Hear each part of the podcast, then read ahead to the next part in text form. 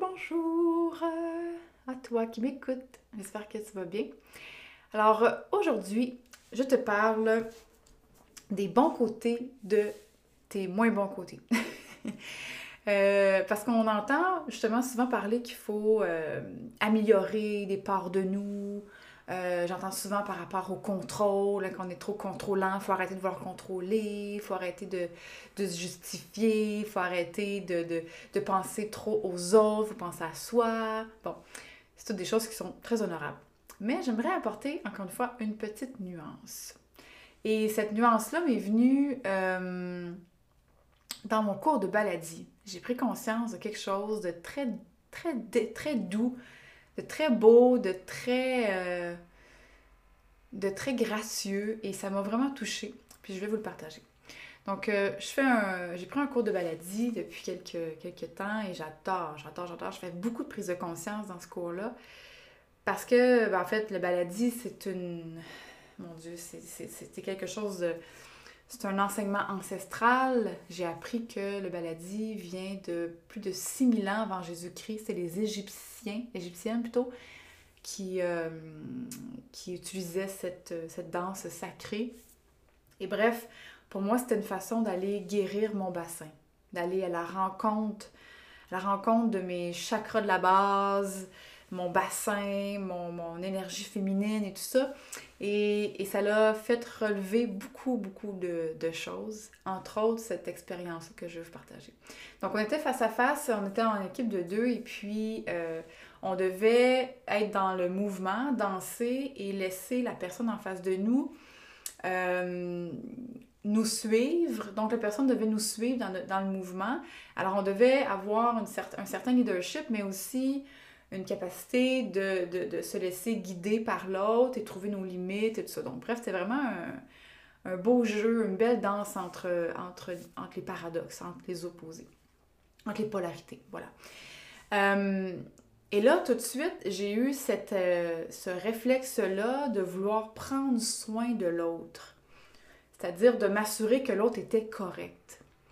Et je me souviens, euh, quand je me suis observée euh, être dans cette, de ce comportement-là, de vouloir m'assurer que l'autre était correct, puis de prendre soin, tout de suite, j'ai comme eu un réflexe de, de me taper sur la tête, de dire Mais non, arrête de penser à l'autre, pense à toi, tu sais, puis parce que j'ai cette habitude-là de m'assurer que tout le monde est bien, euh, de prendre soin des autres et parfois de m'oublier. Et bon, vous connaissez sûrement ça, hein?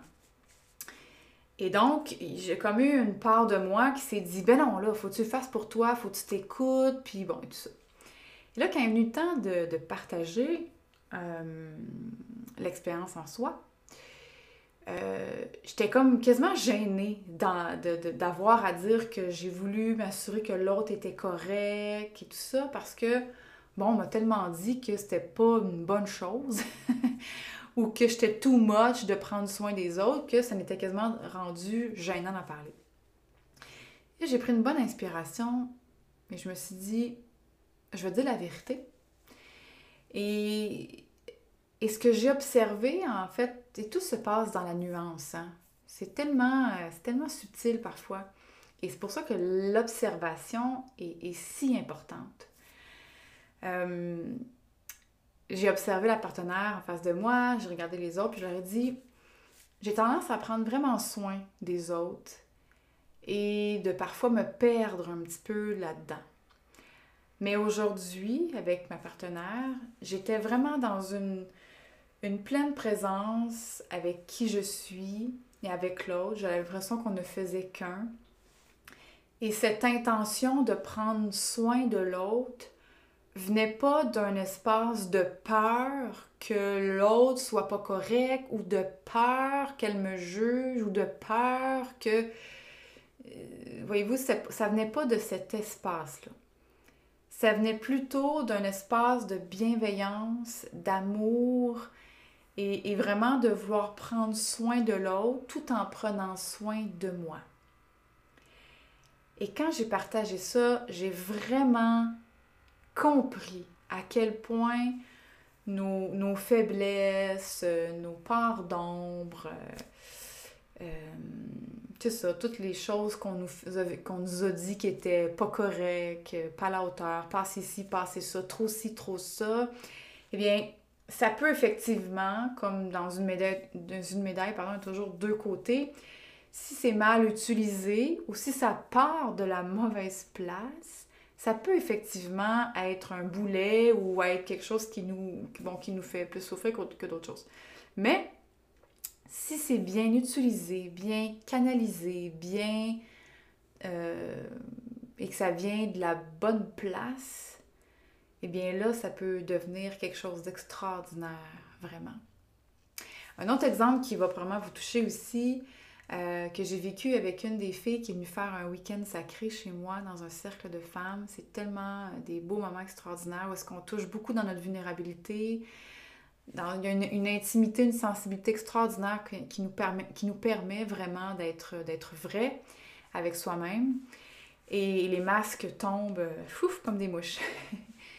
Puis, euh, la jeune femme me parlait de son contrôle, qu'elle avait tellement l'habitude d'être dans, de tout contrôler. Et, de, toujours un peu, comment dire, de, de, prendre le lead dans tout et de faire un peu la germaine, comme elle disait.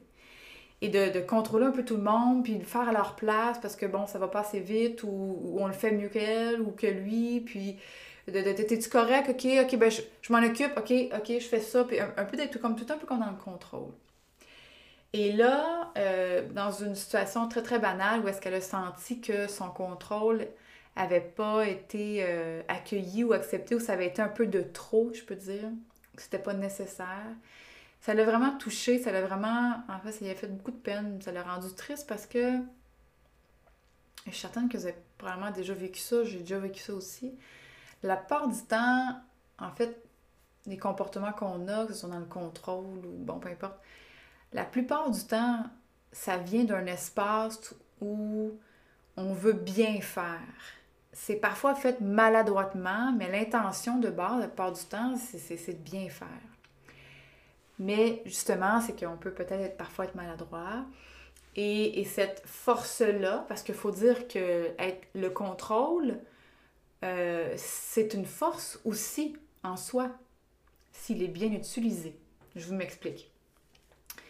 Donc, cette personne-là qui est d'habitude d'être dans le contrôle, c'est une leader, une leader incroyable, une leader positive, euh, c'est une maman, elle prend soin de tout le monde, euh, elle c'est la première à vouloir aider, euh, elle voit instinctivement les choses qui sont à, à, réparer, pas à réparer, mais les choses à faire, là, oh ok, ça, faut ramasser ça, ou justement dans le week-end par exemple. Elle voyait que j'étais en train de faire le repas et tout ça, puis là, elle voyait que j'étais en train de l'échapper, puis je manquais de, de temps. Fait que tout de suite, elle, elle, observe ce genre de choses-là. Ça fait partie de sa force de, de contrôle, si on peut dire. Parce que le contrôle, c'est d'avoir une capacité de contrôler les choses, de s'assurer que tout va bien, que tout est sous contrôle. Alors, c'est une force en soi. Puis c'est ce que j'ai essayé de faire comprendre. De dire que où est la, limite entre le fait de vouloir contrôler et que ça vienne d'un espace de peur ou d'un espace justement de survie versus utiliser cette force-là, cette dynamique-là, cette capacité que tu as à observer les potentiels dangers ou potentielles choses qui peuvent s'échapper finalement et l'utiliser à bon escient. Mais encore une fois, c'est de toujours retourner à la maison, c'est-à-dire à, l'intérieur de soi. Puis se dire d'où ça vient. L'intention, parfois, comme je disais, peut être bonne, elle est parfois maladroite, mais comment est-ce que je peux choisir à nouveau? puis dire, OK, là, ça me brûle les lèvres, j'ai envie de, dire à telle ou telle personne que telle, telle, telle affaire n'est pas correcte, j'aurais le goût comme de tout contrôler puis de prendre en charge. Mais comment est-ce que je peux peut-être juste prendre un pas de recul, d'observer et de communiquer? De, au lieu de prendre pour acquis que les gens ne sont pas capables, d'aller à la rencontre, de dire Écoute, je ne sais pas, est-ce que je peux te proposer mon aide? J'ai vu que telle, telle, telle chose. Ou bien, euh, est-ce que tu me permets de prendre en charge cette tâche-là parce que je pense que je pourrais bien l'accomplir? Alors, c'est vraiment de développer une, une sensibilité, une... pas une sensibilité, bah, oui, mais surtout une communication. Une communication est d'aller vérifier chez l'autre, est-ce que la personne a besoin d'aide ou est-ce que tout est sous contrôle puis qu'en fait, je peux juste me calmer le pompon puis profiter du moment. Parce que parfois, les gens qui ont cette force-là, qui est plus dans justement le contrôle, le leadership et tout ça, ils ont l'impression qu'ils doivent tout, tout gérer, tout contrôler. Ils ont l'impression que tout repose sur leurs épaules. ils ont une pression, ils se mettent une pression énorme, immense. Et, et c'est difficile d'avoir parfois à, gérer toute cette pression qu'ils se mettent eux-mêmes. Alors, d'avoir à, pratiquer cette danse, cette communication avec l'autre, et au lieu de se mettre toute la pression qu'on doit tout gérer, puis de se faire des scénarios qu'on doit tout contrôler, de gérer, d'aller à la rencontre de l'autre, poser la question, aller, aller tâter le terrain, et quand on voit que finalement la personne est sous contrôle, Good, super. Bon, ben moi, je suis, je suis répondu, mon besoin est répondu, je peux profiter de la soirée ou peu importe la journée, je peux aller m'occuper d'autre chose. Ou bien, s'il y a vraiment un besoin, alors là, je peux me rendre utile. Mais voyez-vous, ça vient d'un espace de, de bienveillance au lieu d'être dans un espace de peur, de venir d'un espace de peur. Et c'est là que le changement se fait et c'est délicieux parce que au lieu d'avoir peur de cette force, au lieu d'avoir honte de cette force-là, ben, on va apprendre à l'apprivoiser et à le mettre au service. Alors, je vous invite à voir dans votre, dans votre vie euh, quelles ont été les, les, forces, en fait, on peut dire les, ben ça, les forces qui ont été vues comme des faiblesses ou comme des problèmes en soi et essayer d'y trouver euh, son penchant positif, son penchant lumineux. Et toujours en, trouvant, en dansant hein, entre les deux au début et en trouvant sa façon de l'utiliser pour que ça soit au service. Je donne un, dernier petit, euh, petit exemple. Je suis quelqu'un qui, expérimente la, la blessure de l'injustice. Alors, je dois évidemment toujours me justifier et m'assurer que ce que je dis est juste parce que je veux surtout pas dire des mauvaises choses et blesser les autres et être injuste. Bon. Donc, quand j'anime mes groupes, quand je fais mes, mes, consultations, je suis toujours en train d'aller voir si tu correct, t'as-tu compris, ça, ça a-tu du sens pour toi? et je me justifie souvent aussi avec mes amis quand je leur dis, par exemple, je leur dis quelque chose de banal, de dire hey, je, juste à être sûr, je veux pas que tu penses que telle, telle, telle, affaire, tu sais. Ah, puis juste à être, tu sais, dans le fond, juste m'assurer que ce que je t'ai dit, ça t'a pas blessé. Et souvent, je me suis fait un peu, pas reprocher, mais souligner que, ben là, Vicky, arrête de te justifier, là, franchement, on s'en fout. Ou, euh, pourquoi tu te justifies tout le temps? Ou pourquoi, bon. Et là, je me disais, ah, ben oui, c'est vrai, je me justifie beaucoup, hein. Et encore une fois, j'ai pris conscience que cette capacité de justification, ou plutôt, je l'ai vu comme une capacité d'introspection.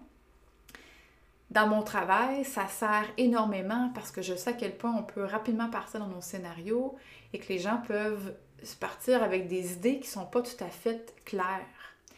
Alors, je suis allée chercher le juste milieu entre les deux, pas poser la question mille fois dans une soirée, mais de le mentionner. Si jamais c'est pas clair, si jamais vous comprenez pas, N'hésitez pas à me le dire. Je suis là pour vous aider.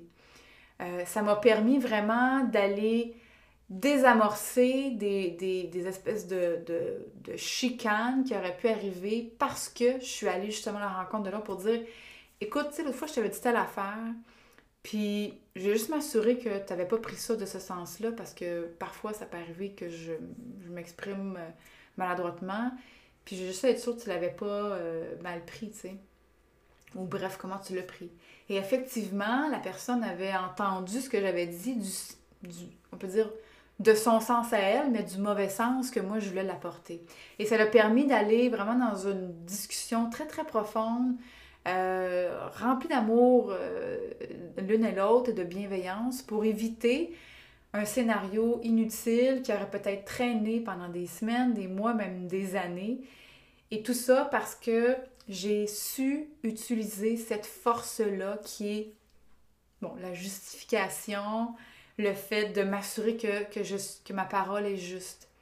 Alors, encore une fois, c'est trouver le juste milieu dans nos paradoxes, nos polarités, parce que l'être humain est un être à la fois si simple et si complexe, mais c'est justement en apprenant à se connaître, à retourner à la maison et en comprenant, en étant curieux de qui nous sommes et en nageant, en plongeant, en dansant entre nos nuances, qu'on apprend à mettre tout ça ben, au service de, de l'humanité, n'est-ce pas? Alors voilà, j'espère que ça t'a aidé, inspiré. À bientôt!